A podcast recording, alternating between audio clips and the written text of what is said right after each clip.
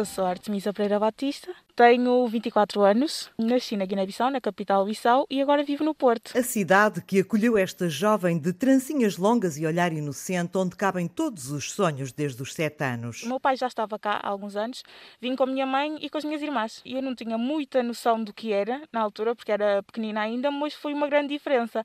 Mas o facto de ter vindo para cá com os meus pais não foi assim tão mau, não teve assim um impacto muito grande porque eu tinha aqui a minha família toda praticamente. O primeiro a instalar-se em Portugal foi o pai. Depois, 15 anos mais tarde, veio a mãe. E passado uns meses chegaram Artemisa e as irmãs. Estar longe do colo materno fez a diferença, mas quando chegaram, já tinham tudo pronto. O pai já, já tinha casa, já tinha tudo o direito pronto para nos receber, sim.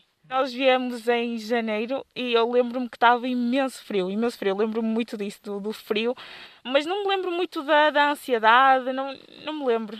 Nunca mais voltou a Bissau. A ideia da cidade, o cheiro, as cores foram-se desvanecendo. Era para voltar o ano passado, em 2020, só que com a situação da pandemia não, não estavam reunidas as condições para conseguirmos ir para lá. Entretanto, estamos à espera que a situação melhore, pelo menos que sejamos vacinadas para conseguirmos ir, eh, ir, ir para lá. As memórias que eu tenho são muito poucas. Eu tenho memória de brincar com os meus primos. A noção da escola que eu tenho é muito diferente da escola de lá e da escola de cá. Lembro-me de algumas coisas da, escola de lá que, pronto, as salas não eram como são aqui, eram muito diferentes, eram muito, muito mais básicas do que as escolas aqui e também o ensino era muito diferente. Pronto, é do que eu me lembro. Regressar a Bissau para viver está fora de questão. Eu, neste momento da minha vida, não, não imaginaria a minha vida uh, lá, porque eu tenho, tenho colegas que conheço lá e pessoas que têm mais ou menos a minha idade já estão casadas, já têm filhos, dois filhos, e eu não me imagino neste momento, com 24 anos, a fazer uma mestrado, a ter um filho ou a casar-me neste momento. Não imagino.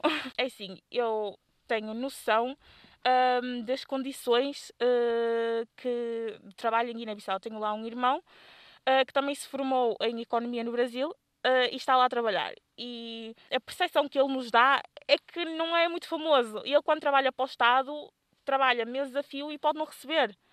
Por vezes não recebe. E uma pessoa é impensável, uma pessoa hoje em dia, trabalhar e não receber. Porque como é que vai pagar as contas? Como é que se vai sustentar? E eu, naquilo que eu quero para a minha vida, não quero trabalhar e não receber, não quero ter essas condições de trabalho assim precárias. Enquanto que ele, quando nos diz que trabalha, por exemplo, para uma, uma outra organização que não seja a do Estado, ele consegue receber e até recebe bem.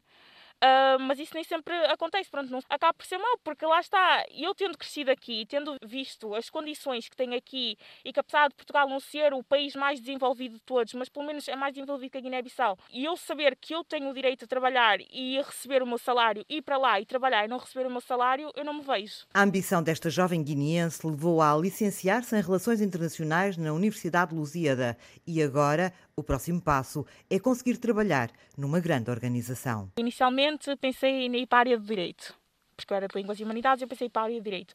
Depois tirei um ano, que pronto, estava cansada de estudar e, e decidi tirar um ano. Uh, tirei um ano, arranjei um trabalho e comecei a pensar e decidi ir para a área de relações internacionais, porque eu sinto que me identificava muito mais com essa área uh, de comunicação, de falar com as pessoas e, e tentar criar um entendimento. O meu objetivo uh, era trabalhar numa organização internacional, por exemplo, a ONU, ou trabalhar numa empresa.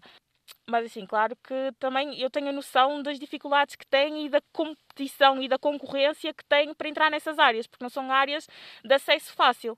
Aliás, eu acho que todas as áreas de relações internacionais não são de acesso fácil, é preciso muito esforço e há muita competição. Um, mas eu acredito que, que sim, que, que com muito esforço eu possa chegar lá. Uh, mas vamos ver. Artemis é uma mulher de grandes ambições e certezas, e uma delas é de que a sua identidade é tão guineense quanto portuguesa. Sinto-me às vezes mais portuguesa do que guineense, porque também vivi a minha parte da minha vida aqui e a minha realidade é isto. Então, mesmo que eu esteja ligada e que falo crioulo em casa e que falo com os meus familiares e tudo mais, eu vivo aqui. E a minha realidade é esta, então eu acabo por me sentir mais portuguesa do que, do que guineense.